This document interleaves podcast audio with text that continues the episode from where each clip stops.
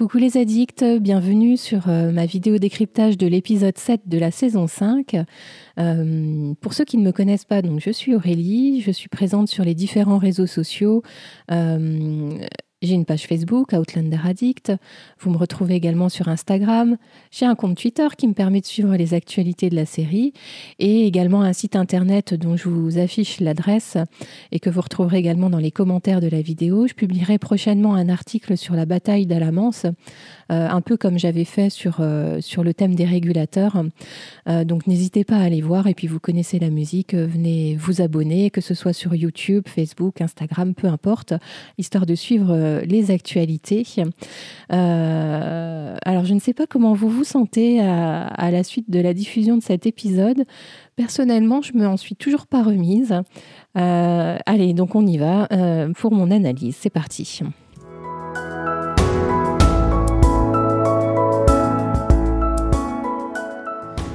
Je viens de le dire, je ne m'en suis toujours pas remise et pour cause, cet épisode nous fait passer par beaucoup d'émotions.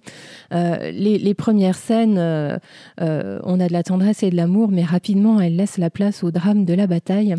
on va essayer de plonger en profondeur dans tout ça et puis de voir ce qu'on peut ressortir de toutes ces émotions.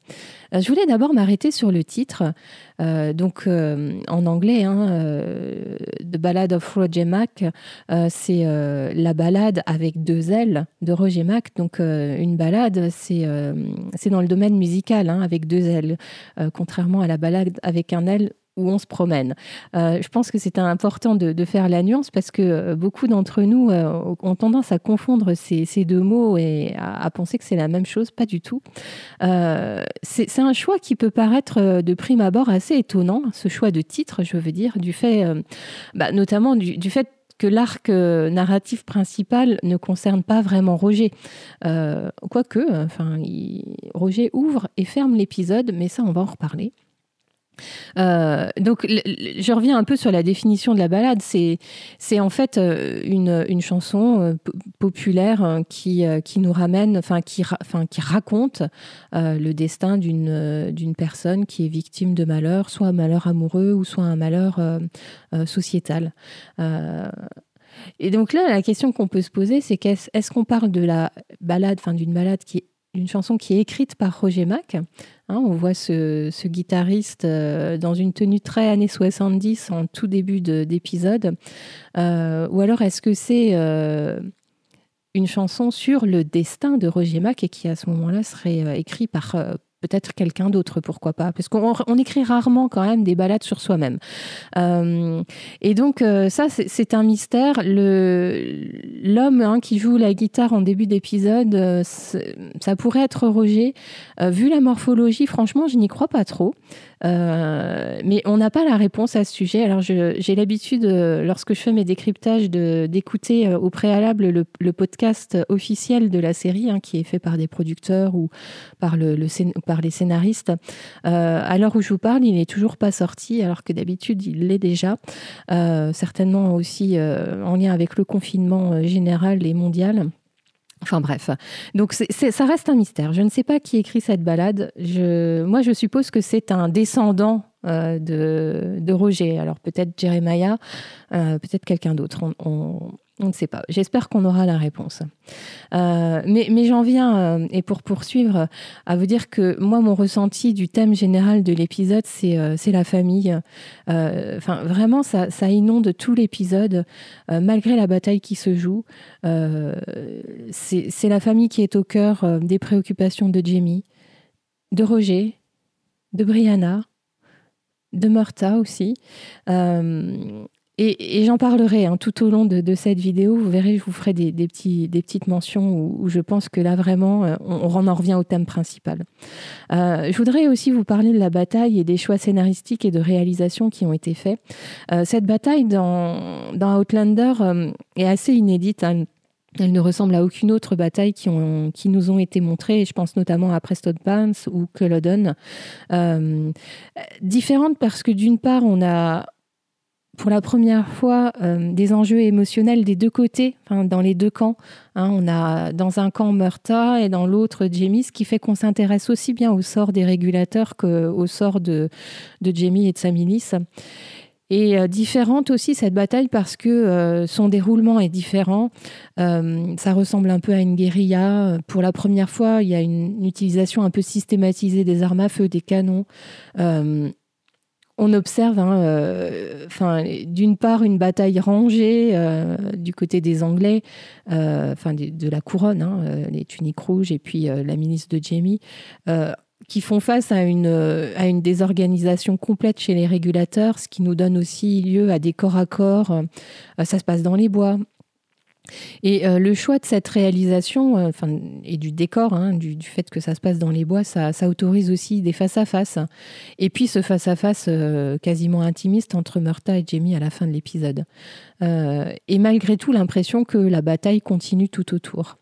ce que j'ai bien aimé aussi, et ça c'est un, choix de, de montage et de réalisation, c'est l'accompagnement musical, et notamment lorsque les Anglais, sur la fin, semblent avoir pris enfin le dessus sur les régulateurs, hein, qu'il les traîne euh, avec des chevaux, euh, etc. Euh, on, a des cornemuses. et puis ce thème musical de l'épisode Je suis prêt, vous savez, c'est, cœur d'homme. Enfin, on a, on, a, on a juste les accords, mais, mais ça nous procure une émotion particulière. Enfin, ça nous rappelle quand même que ce sont des Écossais là qui sont en train de se faire malmener par d'autres Écossais et Anglais, enfin des gens du même du même peuple à la base. Donc oui, c'est très émouvant, je trouve. Euh, je reviens sur, euh, d'autres euh, choix de, réalisation que je trouve vraiment fantastiques. Alors, le réalisateur de l'épisode, c'est Stephen Wolfenden, et il avait déjà réalisé les épisodes 1 et 2 de cette saison 5. Lorsqu'on voit par exemple Jamie avec euh, enfin, c'est lui qui est euh, en premier plan de la caméra et en arrière-plan, vous avez le drapeau anglais. Je trouve que c'est une image forte et absolument pas anodine. Euh, le fait que la lecture de la lettre du gouverneur Tryon par Murdoch soit fait en en pleine nuit, ça, rajoute aussi euh, euh, au côté puissant et euh, émotionnel de la scène. Et puis ce, montage, justement, où c'est Tryon qui dicte sa lettre bah, à son soldat, et on passe à Murdoch qui la lit, et puis d'un coup, on voit un plan sur Jamie qui est tout seul, qui fait dos à la caméra, et qui est entre les deux finalement. Enfin, je, trouve que euh, c'est une belle image parce que euh, Jamie, eh ben, c'est son dilemme. Hein. Il est justement euh, tiraillé entre le serment qu'il a fait à la couronne et, et puis son, son amour pour son parrain. Joli montage. J'aime beaucoup aussi la, la, lumière très douce et très intime de la tente où sont Jamie et Claire au tout début.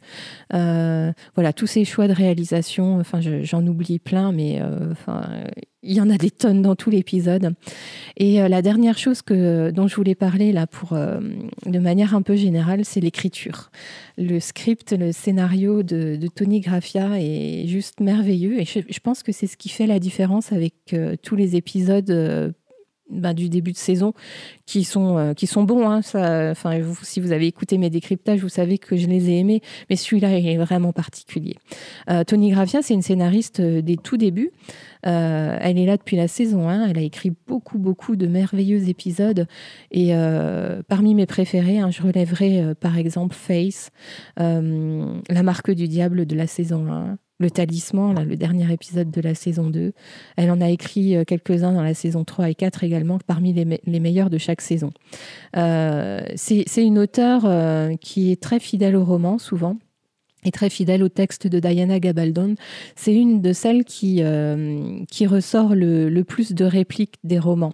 Et là, il y en a plein. Hein. enfin, ceux qui connaissent et qui ont lu les livres, euh, euh, il, y a, énormément de passages où c'est mot pour mot les mots de, Diana Gabaldon.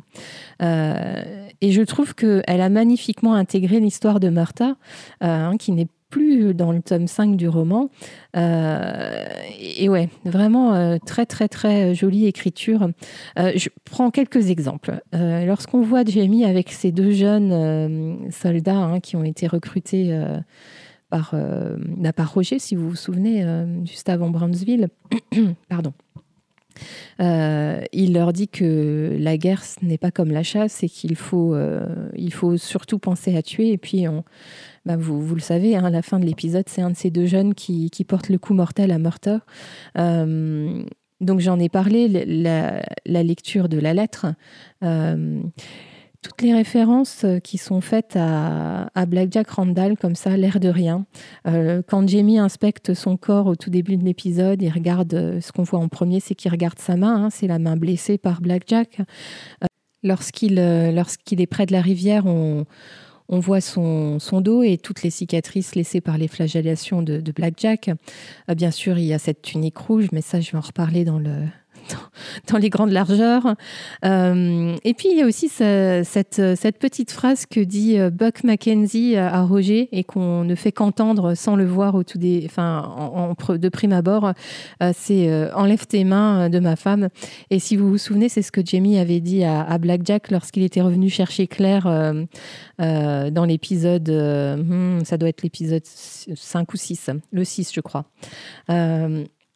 Et puis, euh, et puis dans l'écriture de Tony Graffia, ben, on a encore ce, soldat là, soldier. I love you, soldier. Je t'aime, soldat. Ce que Claire dit à Jamie euh, quand il doit partir à la bataille.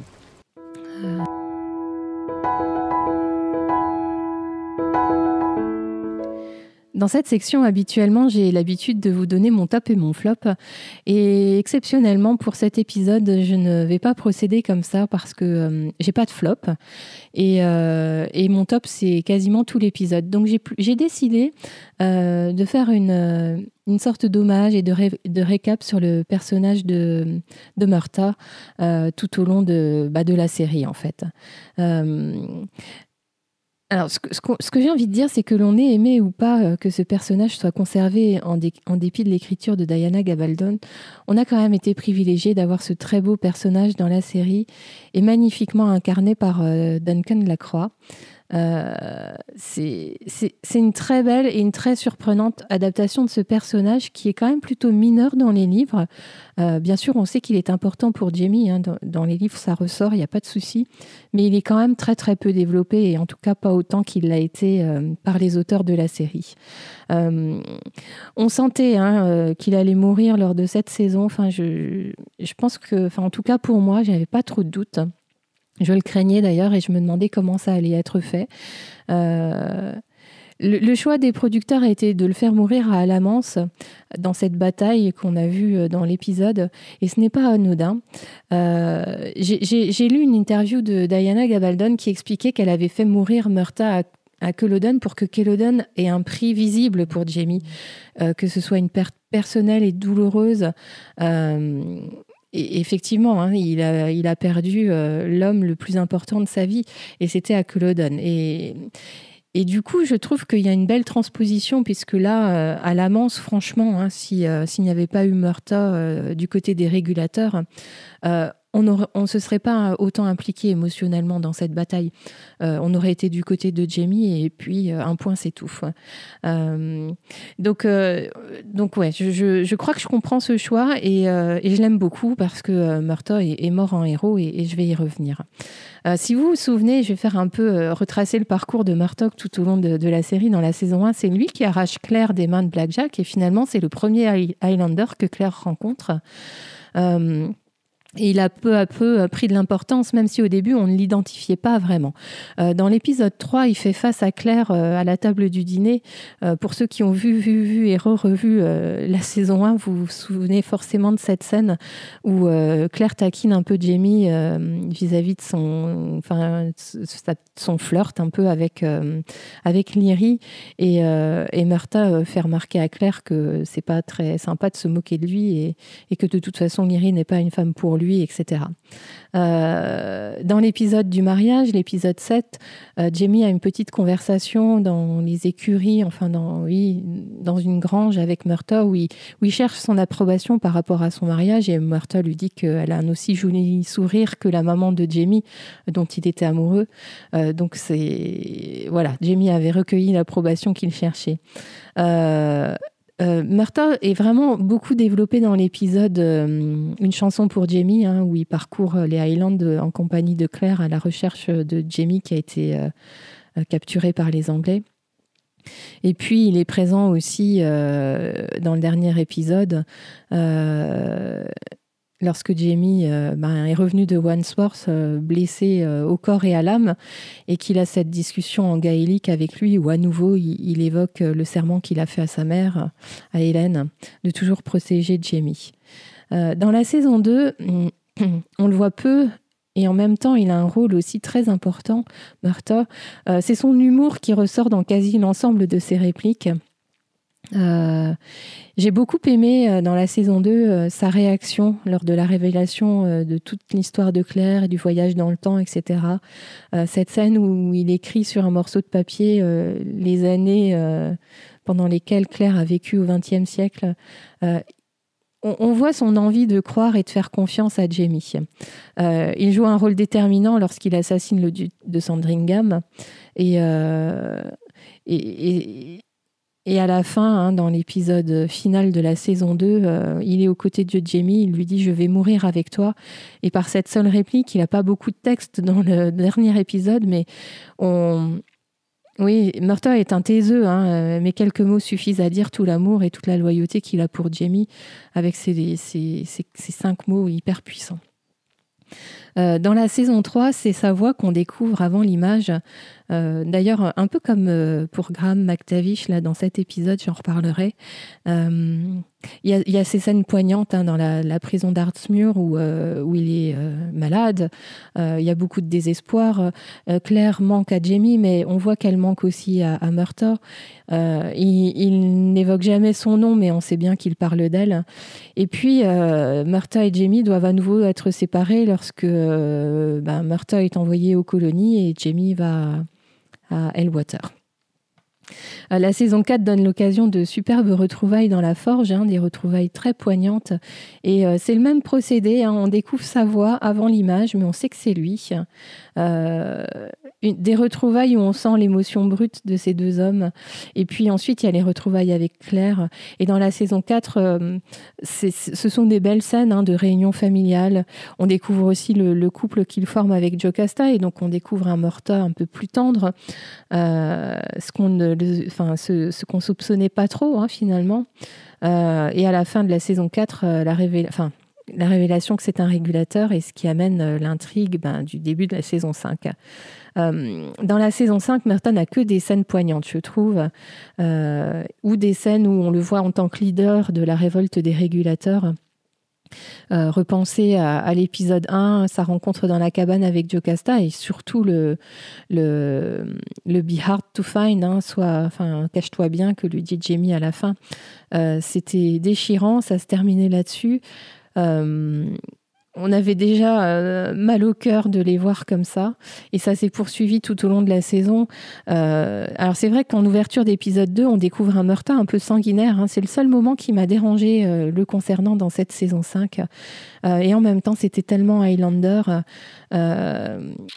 Et là, on le découvrait vraiment leader. Il a bien changé. Hein, si on se souvient comment, euh, comment il formait les Highlanders à la bataille dans la saison 2, euh, dans l'épisode Je suis prêt, il faisait un peu petit caporal. Euh, et là, vraiment, il a pris de l'envergure avec, avec l'âge. Hein, ça, c'est clair. Et puis, euh, et puis euh, l'épisode 6, c'est cette longue scène déchirante avec Jocasta euh, dont, j'ai parlé largement dans mon décryptage précédent. Et puis là, l'épisode d'aujourd'hui, forcément, waouh Donc Murta est un, personnage finalement malchanceux en amour, mais qui a consacré sa vie à sa famille et à faire ce qui est juste. il est mort en héros en protégeant Jamie, en honorant euh, la parole donnée à, Hélène, la maman de Jamie. Euh, et donc Martha n'a pas remplacé un autre personnage, hein, euh, comme certains l'avaient spéculé. C'est vrai que les lecteurs pensaient et disaient qu'il allait remplacer Duncan Innes, donc l'homme avec lequel Jocasta se, se, marie. Non, il est resté lui-même, il a eu sa propre trajectoire. Euh, était notre lien à la saison 1, à l'Écosse.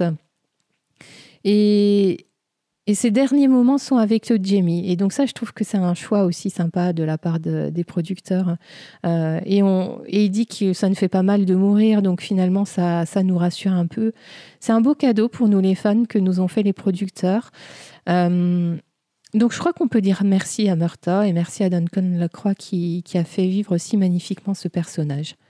Euh, Alors maintenant, euh, il serait quand même intéressant de se pencher sur euh, bah, quel est l'impact de sa mort. Et dans l'épisode, on voit l'impact sur Claire. Euh, c'est.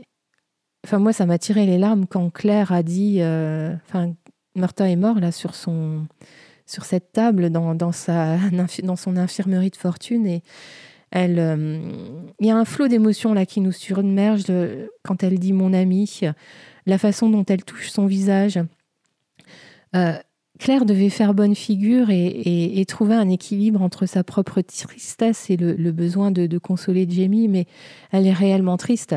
Euh, et je l'ai dit, hein, Claire a rencontré Murta avant Jamie.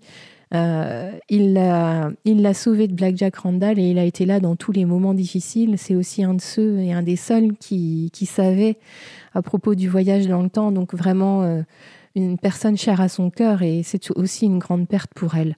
Même si évidemment euh, la plus grosse perte c'est Jamie.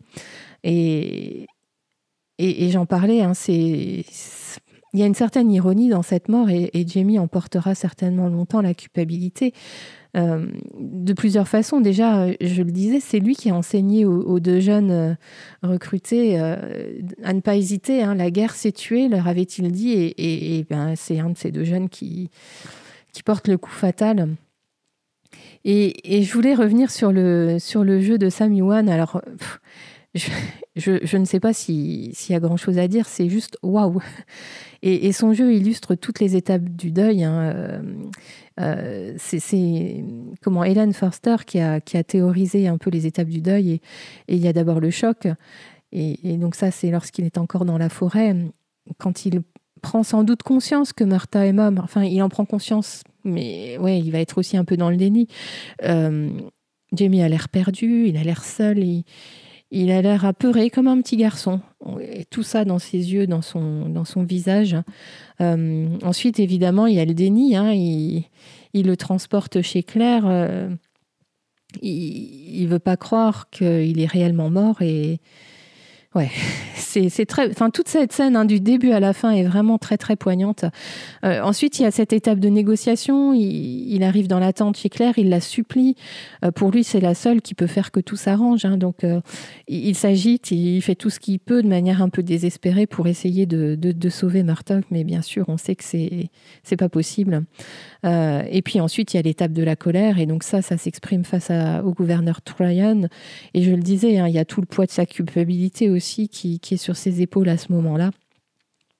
Euh, il manque l'étape de l'acceptation, euh, ça, ça sera sans doute pour plus tard, euh, mais en tout cas, cette mort est, le déclencheur pour, Jamie de son choix de, devenir un rebelle, de, se mettre du côté ben, des gens qui, qui, ont colonisé l'Amérique pour que l'Amérique devienne plus tard indépendante.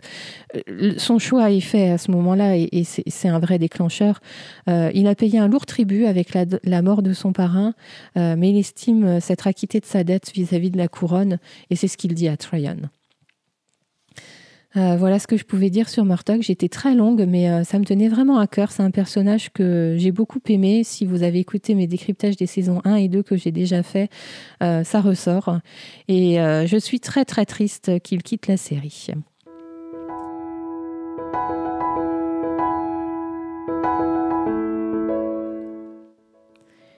L'épisode commence avec deux scènes plutôt tranquilles, calmes et tendres. Et, et je trouve que c'est un très, très, très, très bon choix de réalisation parce que euh, ces deux scènes ajoutent vraiment à la tragédie qui se joue dans l'épisode. Euh, la première des, scènes, c'est les adieux de, Brianna à Roger euh, avec la présence du petit Jamie et Roger à la guitare.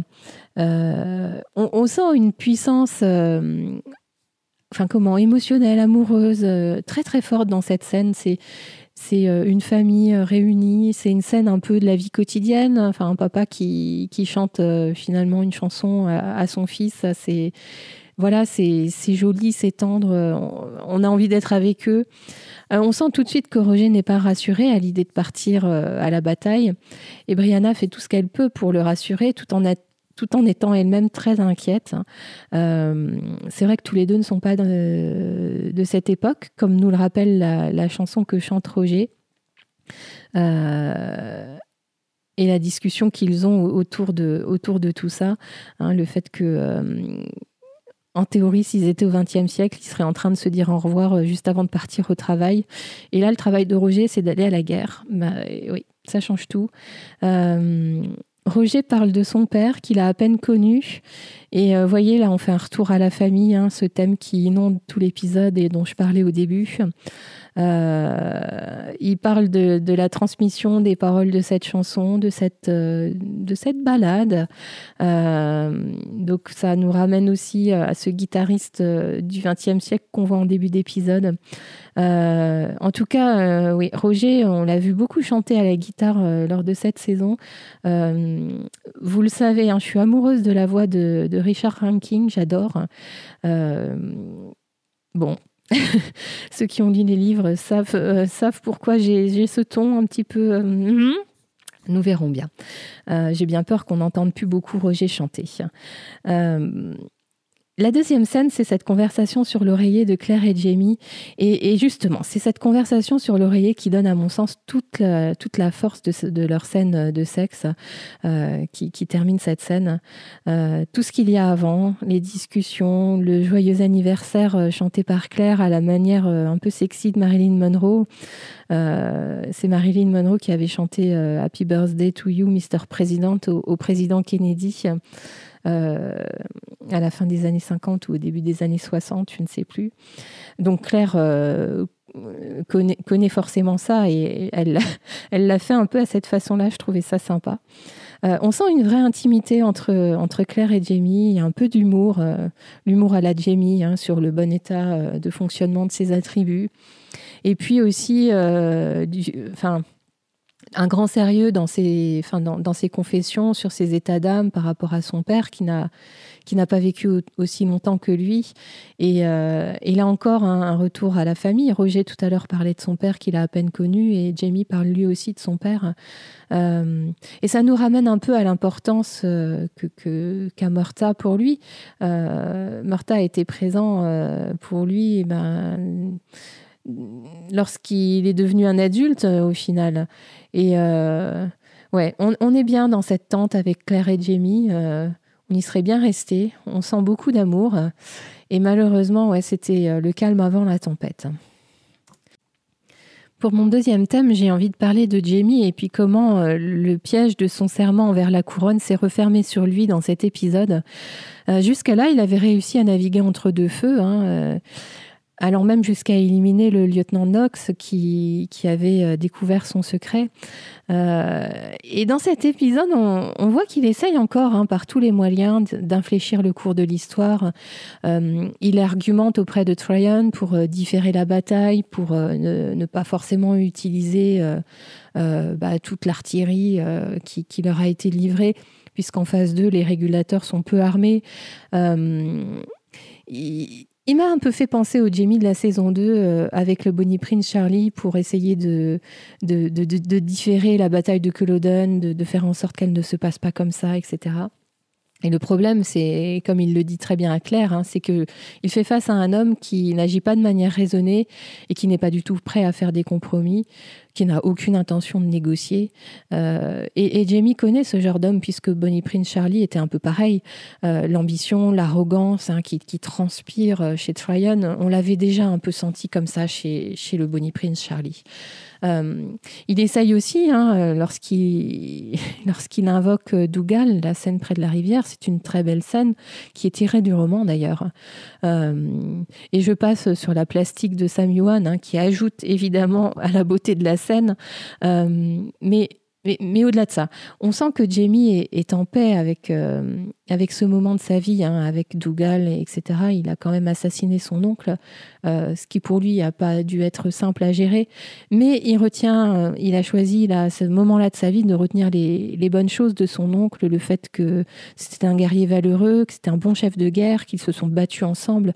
Et là encore, c'est un rappel à la famille. Et Bon, malgré toutes ces tentatives, euh, et on pourrait rajouter aussi le fait qu'il envoie Roger euh, prévenir Murta, euh, ben, il n'y parvient pas. Et Tryon teste sa loyauté hein, avec, avec cette unique rouge. Et, on sent que lorsque le gouverneur tend cette tunique à, Jamie, le nom n'est pas une réponse acceptable. Jamie est forcé de se plier à cette demande qui est absolument insupportable pour lui, évidemment. Et c'est également insupportable pour nous.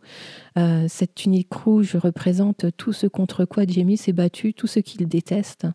Euh, l'occupation de l'Écosse par les Anglais, la suppression de, la culture des Highlands, euh, toute une histoire avec Black Jack Randall, de la flagellation à la prison de Wentworth, etc. C'est un mouvement surréaliste euh, pour nous spectateurs, pour Jamie aussi, pour Claire. Euh, Jamie est clairement dégoûté hein, et en colère. Son, son jeu d'acteur montre d'ailleurs qu'il porte un poids sur ses épaules. Enfin, c'est il n'est pas digne hein, lorsqu'il porte cette tunique. On, sent que le haut de son corps est un peu euh, vers l'avant. Et quand Claire le découvre, elle partage clairement son désarroi. Hein. Elle sait sans doute ce que ça lui fait. Et, ça lui décoche d'ailleurs cette expression alors en, version originale, hein, euh, euh, c'est Jesus at Crucified Christ. Alors en français, c'est jamais traduit de la même façon. C'est d'ailleurs très dommage parce que du coup, on fait pas forcément le lien. Euh, là, j'ai vu que le sous-titrage mettait bon sang de bonsoir. bref, enfin, au-delà de cette expression parlée, il y a aussi le jeu d'actrice de Kate qui, qui là, ouais, elle est moins présente, hein, euh, Claire, dans, cet épisode, euh, mais les, passages où on la voit, Kate fait un travail magnifique rien qu'avec euh, les expressions de son visage. Parce qu'elle a toujours très très bien su faire, mais, mais là, enfin, l'épisode tout entier est très émotionnel et, le jeu des acteurs, eh ben, il participe très très grandement. Euh, cette scène se termine par un I love you, I love you soldier, pardon, je t'aime soldat, euh, qui est magnifique et qui est, euh, et cette scène, hein, elle est identique au mot du, roman. La, conclusion de cette séquence avec la tunique rouge est géniale et elle montre vraiment la rage de Jamie face à Tryon, hein, cet homme qui est aveuglé par le pouvoir et d'une arrogance qui nous, qui nous donne envie de vomir. Euh, Jamie dit tout le bien qu'il pense de lui. Euh, et, le fait que ben voilà, euh, Tryon a exécuté des hommes sans procès, a, tiré sur ses concitoyens, a eu en quelque sorte un comportement tyrannique, tout ça pour servir une gloire personnelle. et finalement, on se rend compte que Tryon a tout fait alors il ne l'a pas fait euh, sciemment, mais, mais ça va contribuer à créer une atmosphère qui est vraiment propice à la révolution. Euh, je suis assez étonnée que l'attitude de Jamie euh, n'ait pas provoqué plus de, de, de, répondants chez Tryon. Hein. Il, semble... voilà, il lui dit, OK, compte tenu de tout ce que vous avez fait, je, je, je, je vous pardonne ce que vous venez de dire. On sent que Jamie est respecté, hein, qu'il en impose. Euh, et, j'adore la façon dont, il jette sa tunique rouge euh, par terre dans un geste où on croit qu'il va lui donner dans la main et puis non, il la jette au sol. Euh, je le disais, Jamie a payé un lourd tribut, la perte de, son parrain, de Murtaugh. Et voilà, et là, clairement, sa décision est prise. Il va changer de camp. Il devient un rebelle de manière ouverte. Il ne s'en cache pas. Euh, il savait qu'un jour il serait du côté des révolutionnaires et, ce jour-là est arrivé. Dans, la quantité des ingrédients qui font que Outlander est Outlander, il y a la question du voyage dans le temps. Et cette question dans l'épisode, elle, est, euh, mise sur le tapis par Brianna. Euh, après les adieux qui sont faits à Roger, on découvre que Brianna est chez des amis de Jocasta à Hillsborough. Euh, et lorsqu'elle apprend que la bataille aura lieu à Alamance, euh, ouais, il y, a tout un cheminement et elle finit par se souvenir de, ses cours d'histoire et de manière très impulsive, euh, elle décide d'aller prévenir bah, ses parents et, Roger.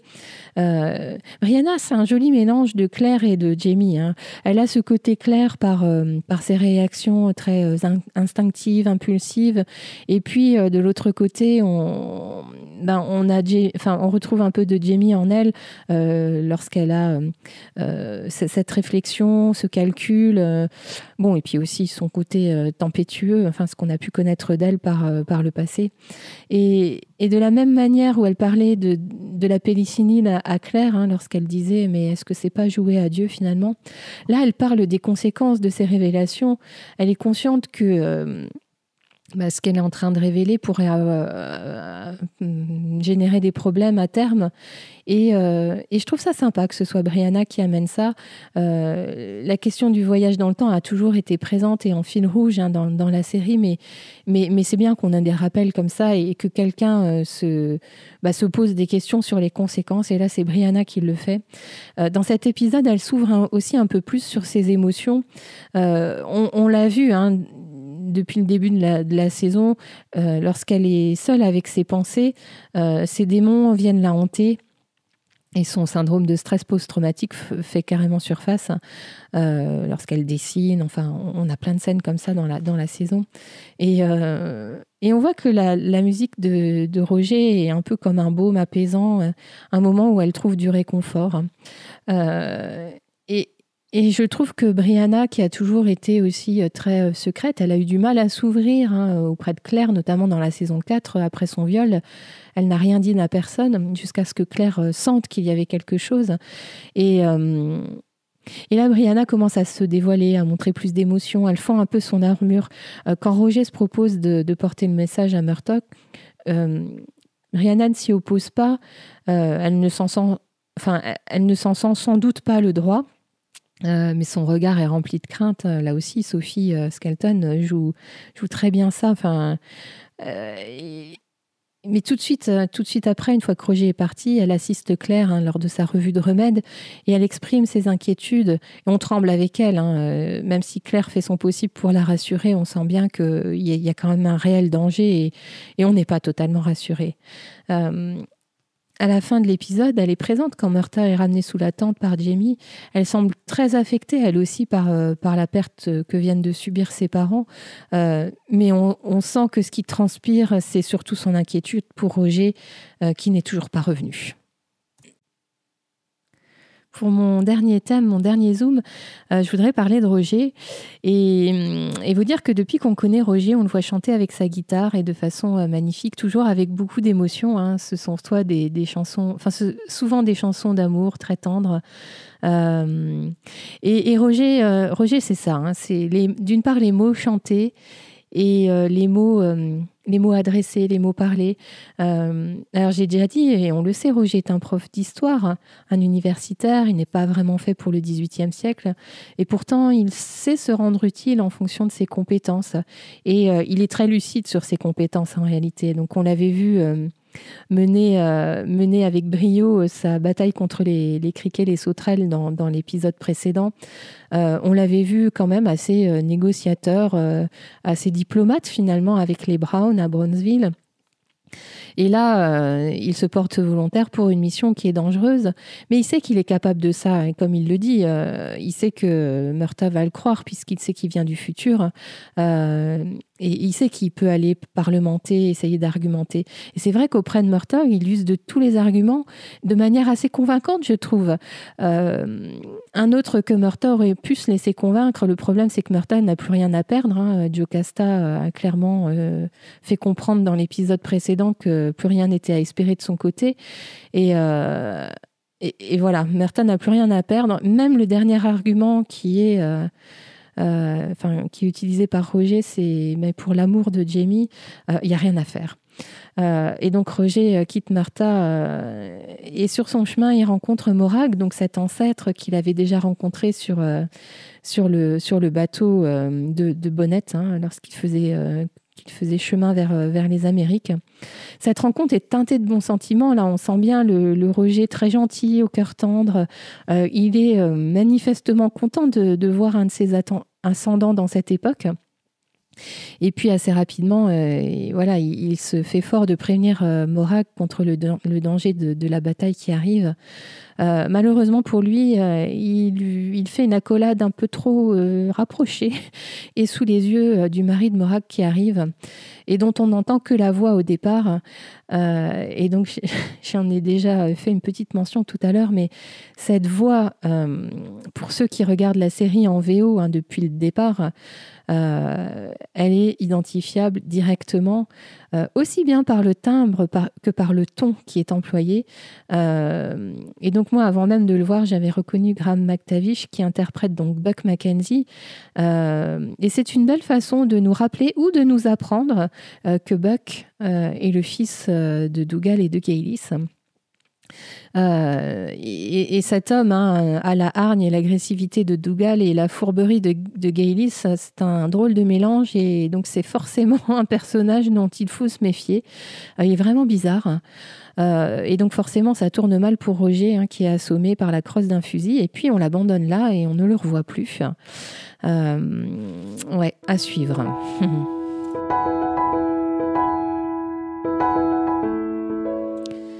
Comme quasiment tous les épisodes de milieu de saison, euh, cet épisode 7 est un épisode vraiment magnifique. Je pense que c'est un épisode qui se regarde et re-re-regarde et re-re-re-regarde avec beaucoup de plaisir. Euh, l'épisode 6, euh, 7 de la saison 1 était magnifique, hein, commandant de la garnison, le mariage. dans la saison 2, c'est l'épisode Face. la saison 3, on a, on a Emma Elcom, enfin Alexander Malcolm, l'épisode, je crois que c'est le 6 ou le 7 aussi. Enfin, voilà, ce sont à chaque fois des épisodes qui marquent un tournant dans, la saison et celui-là ne fait pas exception. Euh, cet épisode solde des intrigues, euh, celle de, de malheureusement et des régulateurs, donc ça c'est terminé. Je pense que pour le gouverneur Tryon c'est terminé également.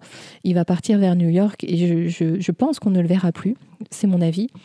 Euh, et, et l'air de rien, cet épisode a aussi créé les bases de la suite.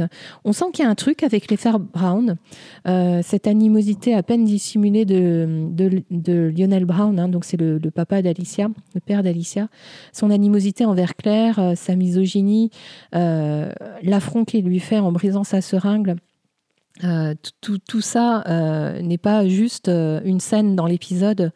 Et, Claire aussi, qui semble avoir compris qu'Isaiah Morton s'est fait tirer dans le dos, probablement par un des frères Brown. Et puis, euh, au-delà de cette intrigue-là, qui est sans doute naissante, on a toujours l'intrigue de Bonnette qui, est en suspens et qui rampe depuis le début euh, de la saison 5. Euh, et, forcément, on a ce gros cliffhanger, l'arbre pendu, sur lequel on croit reconnaître Roger. Alors, est-ce réellement lui? En tout cas, l'homme qui est pendu porte ses vêtements, plus le mouchoir blanc que, que Jamie avait donné à Roger. Euh, le problème, c'est qu'on se demande comment il, est arrivé là. Euh, je remarque aussi que c'est le seul pendu qui a une main entre la corde et le cou. Euh, c'est une scène très brutale, déstabilisante. J'ai envie de dire pauvre Roger, pauvre Brianna. Et quelle perte encore pour la famille Fraser. c'est vrai que on a, on a déjà perdu Murta. et là, il semblerait qu'on ait perdu Roger. C'est ça fait froid dans le dos.